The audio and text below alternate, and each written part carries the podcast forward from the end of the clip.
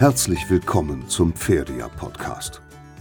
Pferdia ist dein Coach für gutes Reiten, für deine Weiterentwicklung und die deines Pferdes, für eine pferdegerechte Ausbildung mit ganz vielen Glücks- und Erfolgsmomenten.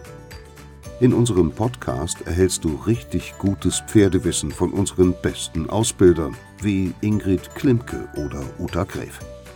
Viel Spaß mit dieser Podcast-Folge. We are very happy to have our first podcast with one of our big stars from Pferdia, which is Alizée Froment. Alizée, we are very happy to have you with our first podcast. Thank you. I'm happy too.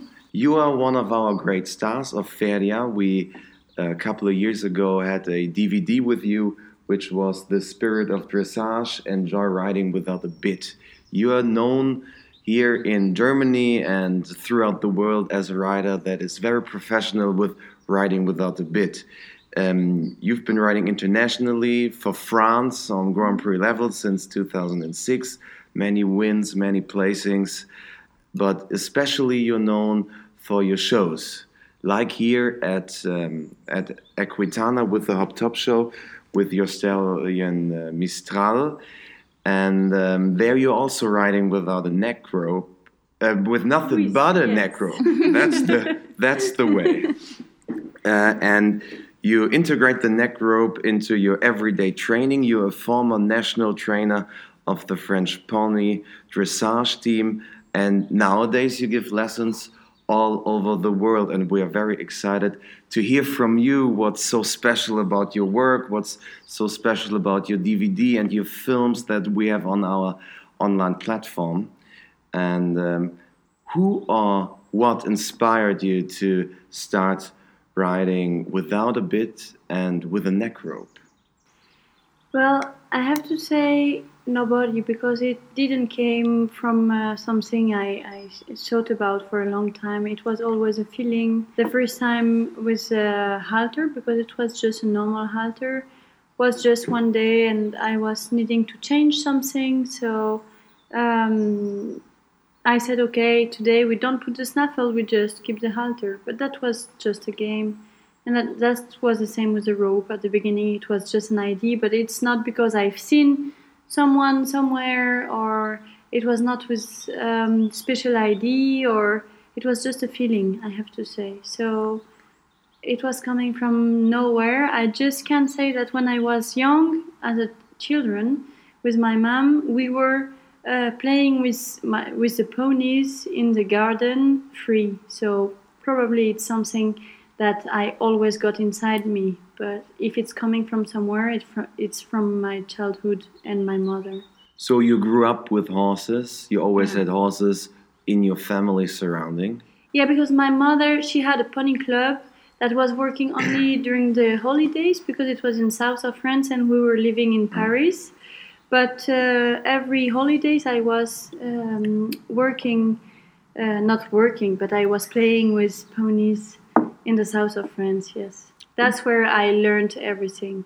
So, what were the big stepstones for you to come that far, to be a star of Hop Top Show, to be renowned all over the world? What were the key points in your career so far? Hopefully, and probably, the career is going to last for very more time than now.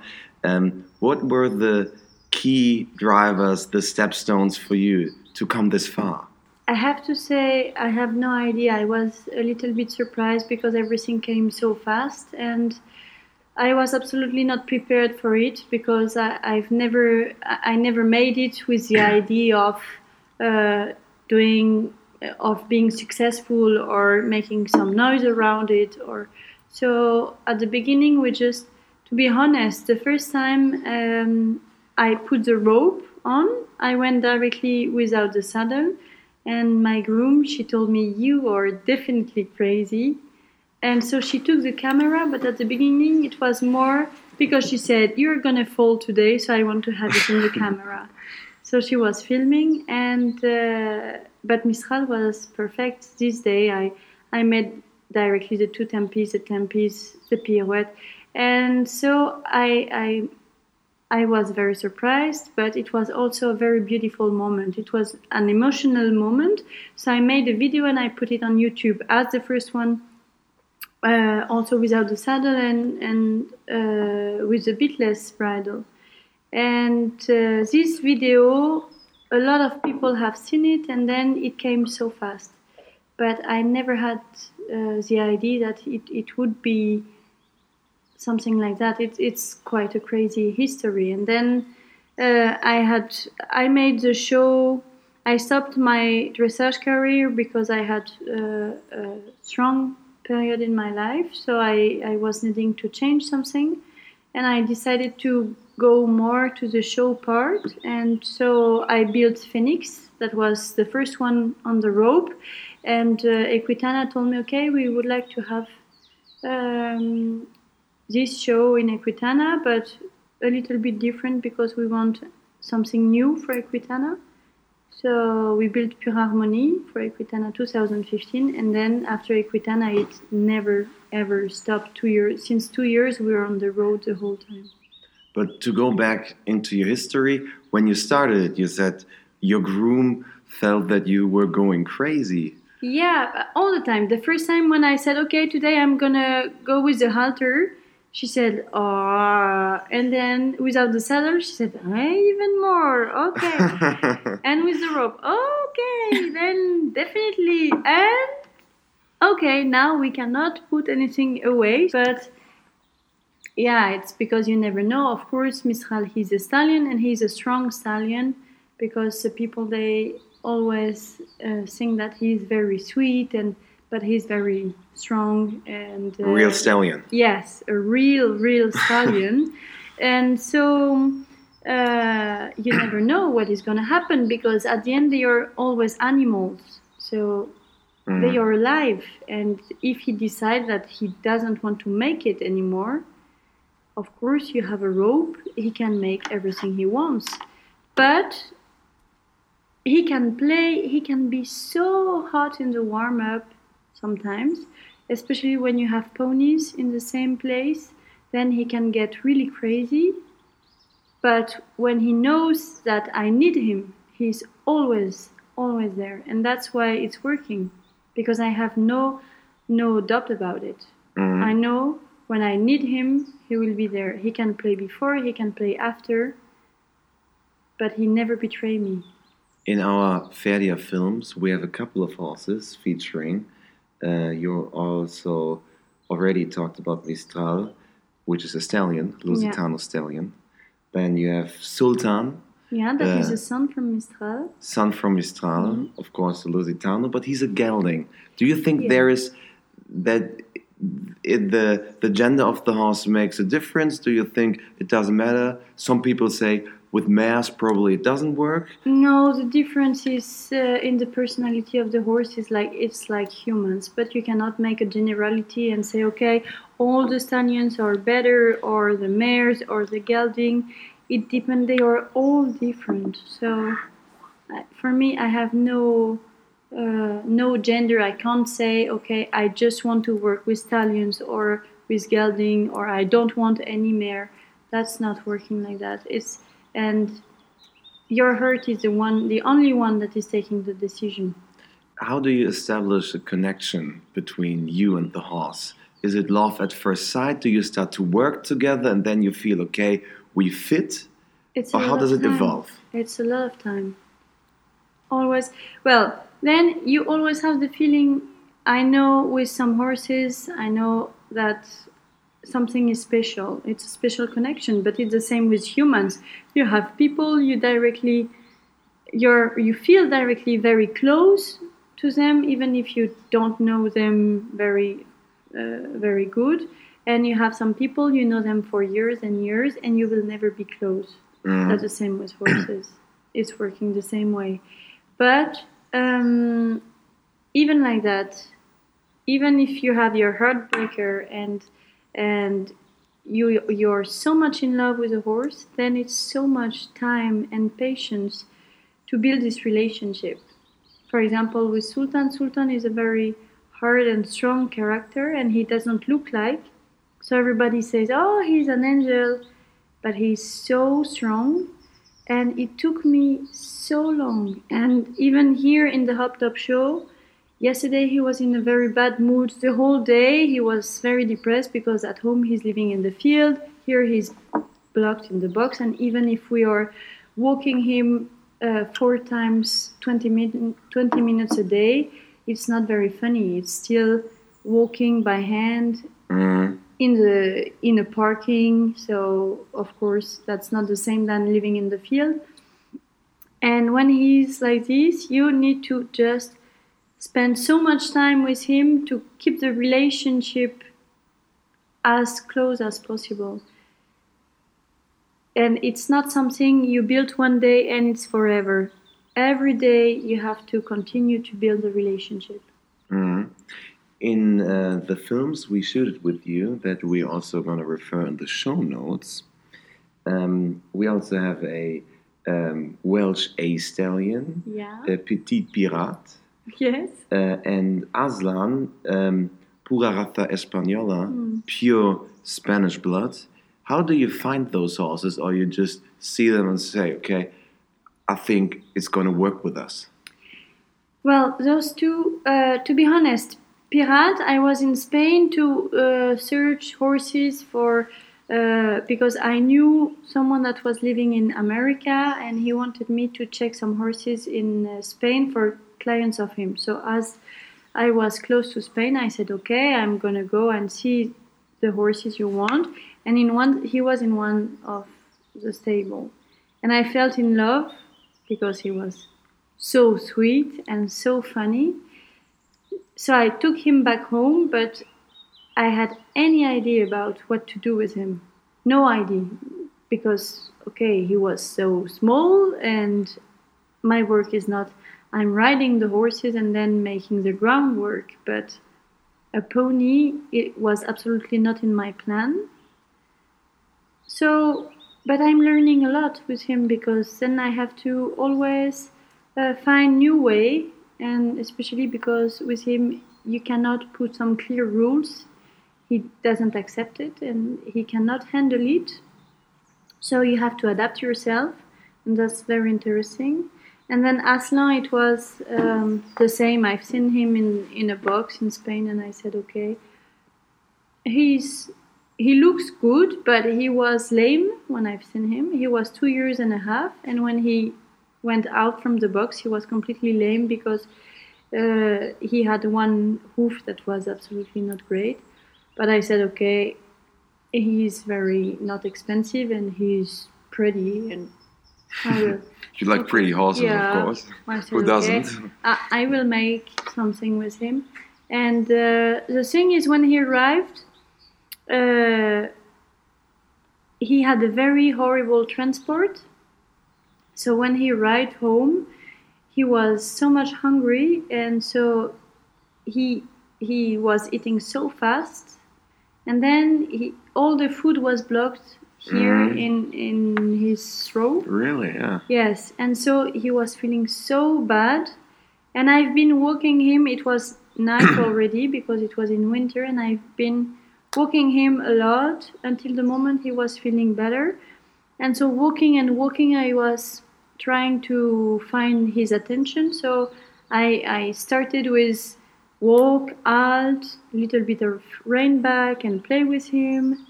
And since this day, we were so, so close together. Unfortunately, I had to sell him because I had to buy a truck, a small truck, because mine was completely broken. And um, I miss him every day. He was, I think, after Mistral, he was the first one that took so much space in my heart. Mm. He was very special for me. In in the films, in the Pferdia films with you, um, we see the way you work your horses, the way you train the horses. How does in the daily routine for you look like? Is it um, tailor made for every horse, or do you kind kind of train the same thing with the same horse? No, they all have their own schedule. Um, Mistral now he's 17 years old, for example. So um, I'm just making two, three small gymnastic work during the week, and then I'm going outside for contouring or just on the rope to eat the grass and uh, and have a happy life, easy life. He knows the job, and I I don't want to push him. He doesn't need it, and he's full power and very happy like that. And I think it's the way it's working very great Sultan, he, well, since the film has been done, he has changed a lot. He has changed in, in his way of work, of course, but so much in his character also because uh, we became much more close together and uh, uh, now it's completely different. But I made also everything in, in another way. So I'm always working him a, a little bit, like 25 30 minutes, or in the arena, gymnastic, dressage, normal work, or outside, or a lunge, and then he's going back to the box for one hour, and I'm riding Mistral or another horses in between, and then I'm doing the groundwork outside again. Why? Because I don't want to make the groundwork without uh, having the muscles warm already. Mm-hmm. This is so important. You cannot uh, go out from the box or even from the field and make the groundwork without having the muscles in the right way. So that's the way we're making it, and it's working very, very well. And I think that also comes through very much in, in the films we have mm-hmm. with you that. Uh, you have to lay the groundwork before you start riding only with a neck rope. And when I feel and see the horse scene right now, so many people try riding without a bit, mm-hmm. try, try riding with a neck rope. How do you feel about that? That more, more and more people uh, realize that it might be a good way to work horses. I think that's good, but that's risky because working without a beat or on a neck rope is not being fair and nice to a horse if you're not doing it in the right way. And the problem is you're good and fair to the horse when you have done all the basic basic work before in a good way. So the horses they are prepared and they are ready to handle it. But when you're just making it as a circus, then it's not working because then it's so much painful for the back of the horse because they are not um, able to carry themselves and I, I have I've seen it a lot in, during clinics. People they want to make uh, neck rope work and or bitless uh, work, and all the time we first need to make the basic and when the basics are okay, then I said, okay, now we do it, and it's always working great. But when they arrive, they are making kind of circus things, and the horses they are completely lost in their balance, in their mind, because nothing is clear enough. And this is not great. You need to have clear rules if you want to mm. be mm-hmm. fair to the yeah. horses. Of course, if if you have someone approaching you that says, okay, I'm a dressage rider, I want to start uh, riding with neck mm-hmm. rope, what do you recommend? How, how many months or how much effort of training do they have to put into to start, as you said, as a, in a fair manner to treat the horse and start without uh, riding a bridle? How long does it take? Usually not long. You just need to have the basic very safe and easy. And when the horse is trusting you and confident with you, and you're trusting the horse and confident with your horse, then you just, you know, you're making a gymnastic normal uh, warm up. And then you put the neck rope. You just make some halt and go again, and halt and go again, keeping the snaffle on if you need, or the bitless bridle uh, but when the horse is um, uh, listening and understand the roll from the rope, then you put out the snaffle, and everything is so easy. It's yeah. not so hard because yeah. the aids are the same. If you're riding with your back, your seat, and your legs, then you just have to make the half hold on the rope to help with the balance. But that's it. You don't need more. And that eventually goes back to classical riding, Yeah. classical schooling. Yeah, sure.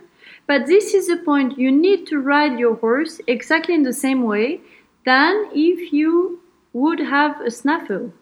Mhm. You need to want to have the same goals, the same precision, the same, yes, uh, objective. It's important because I got some riders. They said yes, but I'm on the rope, so I cannot do a proper leg yield. Mhm. Of course, you can. If it's just to make a bad one, but you're in the rope, so that's great, it's not working. Yeah. You need to want to make a proper classical dressage without nothing. This is the point. And that also doesn't matter whether you have a bridle or you don't have a bridle. Yeah. You have to have a certain level of trust and to have Yeah. you have to listen to the horse and hear into the horse in order to to um, uh, maintain or attain that. Yeah, Yeah. sure.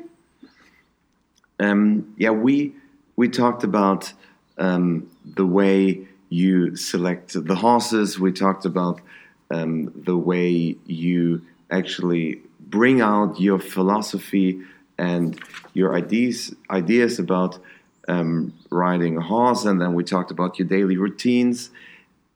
How does how, how do you live back home? How, how do you um, live with your horses back home? You have a big barn, or is it more? Is it a little smaller? How's the daily life of Alizée? No, home is very, very small and completely private because we're always on the road. And so it's always so much people around and noise and activity. And when we come back, we are so happy to have such a close, small, and quiet stable. We're just uh, in front of the mountain, and you can hear the birds the whole time. We are completely away from big cities and this is important because when you when we are back home it's never for more than five six days. And then Mm.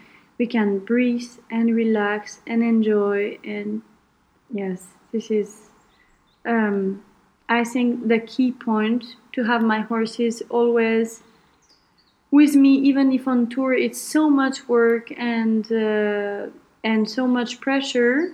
When they are home they just relax and enjoy and i want to keep this. And i have so much people that are uh, sending me some emails to come home to uh, for training or to watch or no because when i'm home we are going outside. Ah, we are just enjoying enjoying relaxing and we need it.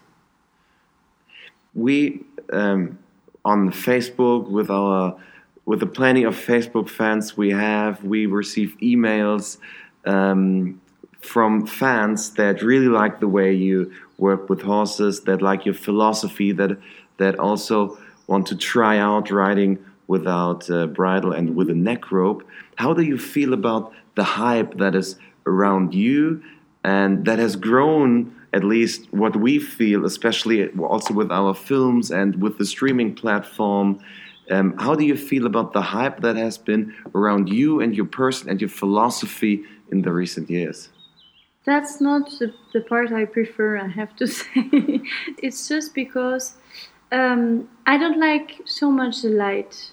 I, I like The to be- limelight. yeah, I, I like to be quiet and uh, I like to be, um, uh, yes, to, to be quiet to make my work. And when you have so much people around, you also have people that want to fight you, even if you you're just at the end you're just a normal person making your own research and then you have people waiting so much things from you and that want you to carry their dreams and and I just want to make my work quietly with my horses and sometimes I just feel okay I need to breathe and and to have the right to be in a body.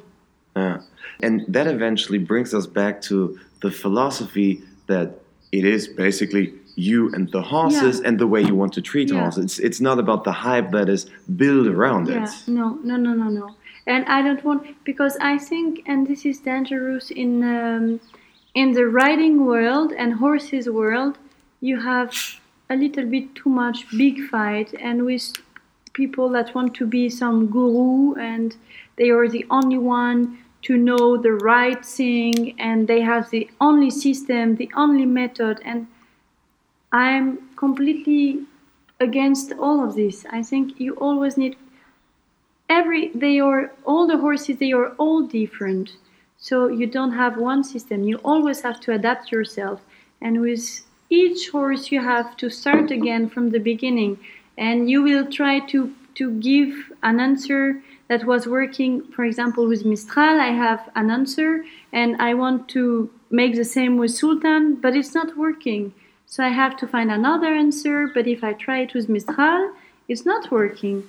So if you want to have only one system, for me you are on the wrong way. So you have to open your mind and stop fighting the whole world and everybody talking too much and no, it's the horses they don't need to have all this big big war around them.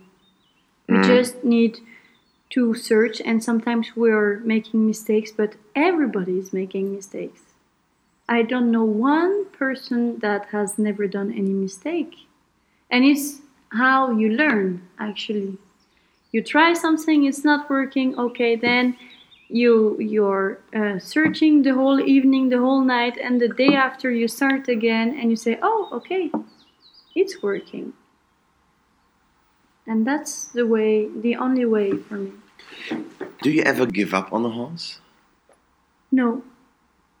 I was close to make it with Sultan because Sultan was so strong, um, and sometimes I said I will I will never find a way with him because Sultan is living in his own world. You cannot enter in his world, uh, or you you it was not possible to enter because today I'm wrong when I say this because he opened completely uh, his mind. But I have to say, when we are on tour, Sultan is so focused on me because I'm I'm his leader. But when he's home and when I'm going to work with him, I'm not his leader anymore. He's home and he's in his own world, and then I'm something not comfortable. I'm entering his world, and it took me a lot of time to understand all this way and with sultan you always have to find a way so he wants to make what you want him to make. But if you say okay now i want this you give me this it will never work. So you always have to find a way to discuss with him and um, yeah it's it's completely different. It's the only horse i had like this but you always have to find and what was working one day is not working the day after so it's always looking for something different and when we are uh, in shows you always have to be prepared because each evening he will be different but when you have 9000 people in the arena Yeah. then sometimes you say, okay, I don't know what is going to happen. And this is my groom. She's always, Sultan is the big, big, big one because each show is different and she's always so stressy because she doesn't know what is going to happen. But it's, it's also giving a very big emotion because when he's amazing and he's more and more safe, it gives a, a feeling that you don't have so much in your life. Because when he opened everything, he's different than all the others. What the Pferdia fans really like about you that you're always fair towards the horse and um, you always try to be on an equal level with the horse. That is also very important and part of your philosophy to be fair uh, to horses. Yeah, because I think it's part of the trust, and also um, I think you need to once again, it's it's exactly the same than with humans. You take one horse, and if you put him uh, in one environment, he will grow in one way, and on another one, he will grow in a different way. And I'm always part um, in the way you you uh, let them having the biggest personality. Mhm. But it's more risky because then they are also with big personality. You you don't have them under control as all the ones that um, work a lot to be a real leader and, and to have all the control. I don't have all the control on my horses. And I know it, but it's my way because then the personality is very big and we are discussing together. But with Mistral, it's the same. We are always discussing.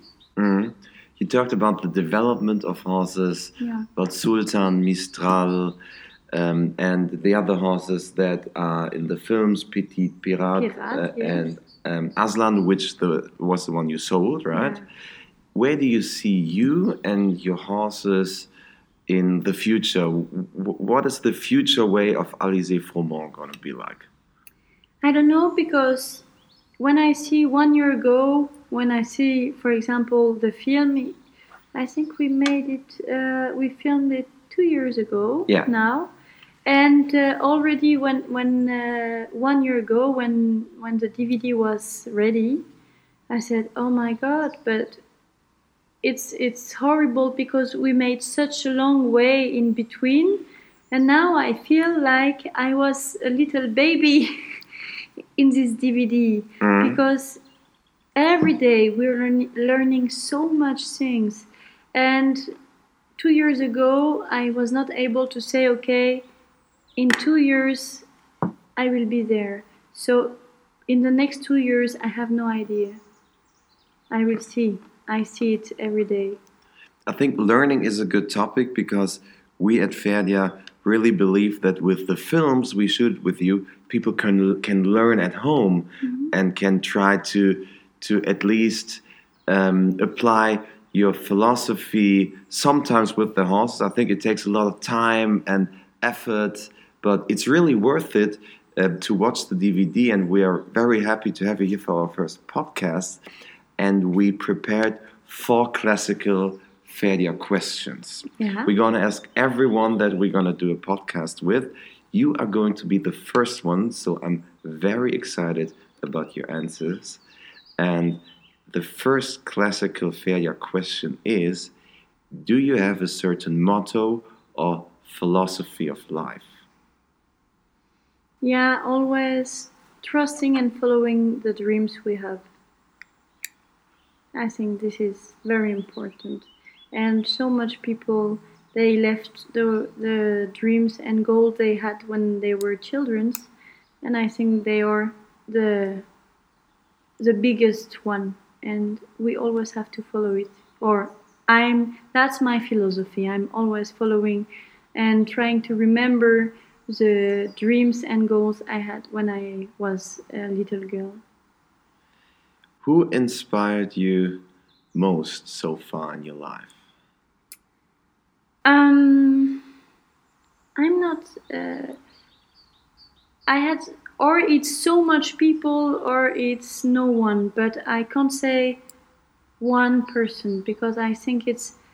I got so much information from so much different trainers, people I met. I've I've been watching, and so it would take a lot of time. I can say that uh, one helped me so much. He's called Hubert Perrin. He was my trainer and he gave me all the gymnastic philosophy, and this is my daily routine and work. But then you have so much people everywhere in the world. If you could recommend one thing to a rider, someone that is interested in the way you work horses, uh, the way you you treat horses, the way you develop your own philosophy, what would it be? Opening the mind. opening the mind and always be uh, never stop to search for something better. Great. And the fourth and last question is not a question. A question I want you to complete this sentence. For me, horses are. The truth. I think that's a great answer um, to our four classical Pferdia questions. That was our first podcast with you, Alizée. Yeah, I'm was happy very to be cool. the first one. Was very cool. We're all very excited, and um, we're also a little nervous before, but um, very cool interview. We're gonna refer everything for our Pferdia fans in the show notes. Um, we have a DVD with you, uh, Alizée Froment, The Spirit of Dressage, Enjoy Riding Without a Bit. We have you on our streaming platform. Um, we're going to reach out to all our fans on Instagram, on Facebook, and wherever. Uh, and thank you very much. Merci beaucoup, Alizée. It was a pleasure. Schön, dass du dabei warst. Wir hoffen, du konntest ganz viel für dich und dein Pferd mitnehmen. Wenn dir diese Folge gefallen hat, lasse uns doch gerne eine Bewertung für unseren Podcast da und empfehle ihn gerne weiter, damit auch andere von dem Pferdewissen unserer Pferdia-Ausbilder profitieren können. Noch mehr Pferdia gibt es auf unserer Website unter pferdia.de und auf Facebook und Instagram. Wir freuen uns, wenn du auch bei der nächsten Folge wieder dabei bist. Viel Spaß beim Weiterentwickeln.